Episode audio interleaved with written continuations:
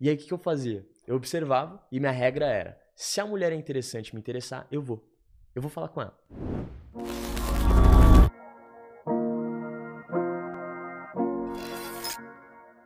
Então eu ia pra uma praça, Diegão, que era tipo uma praça de alimentação.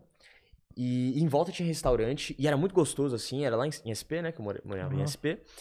E aí, tipo, mesa pra caramba, cadeira, um clima mó gostoso, sol ali, nossa, era cinema, sabe, cinema ao ar livre, puta, era muito gostoso lá, e todo mundo ia lá pra ler, né? Ou ia lá pra comer, ou pra ler alguma Uhum. coisa e ficar relaxando. E aí eu pegava um livro, não lia porra nenhuma, sentava e ficava observando. E aí o que, que eu fazia? Eu observava e minha regra era: se a mulher é interessante me interessar, eu vou. Eu vou falar com ela. Eu não tinha objetivo de pegar número, de sair, nada. Eu vou falar com ela.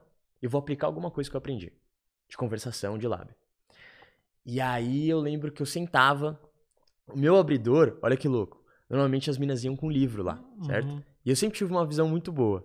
Então eu sentava perto, via o nome do livro, pesquisava na internet Ah, um resumo e perguntava, tipo, meio que. Eu, a primeira informação que eu dava pra mulher era a informação do livro. Então eu validava que eu estava lendo e depois eu perguntava em que parte você tá. Ou que parte que você mais gostou. Hum, Entendeu? Ah, entendi. E aí eu dava esse abridor e gerava conversa e tudo mais. Era muito, muito massa. Olha que massa. Muito massa. E aí tu começou a ter resultado, aí tu viu que, tipo, cara, isso funciona.